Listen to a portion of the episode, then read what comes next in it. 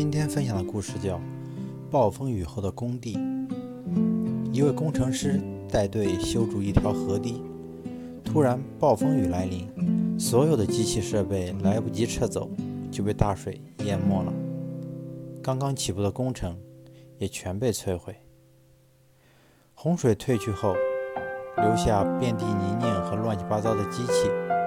工人们看到被破坏的工地，不禁悲从中来。你们怎么都哭丧着脸？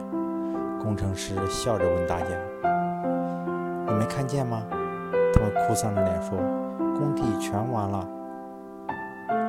我不这样觉得。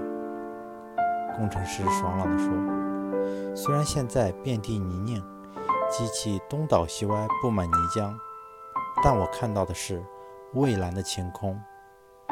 当太阳出来后，泥泞还会长久吗？”这位工程师就是后来成为汽车业巨子的亨利·福特。以积极的心态面对突如其来的困难，你会发现，并非全无希望。振作精神，就一定能够将希望实现。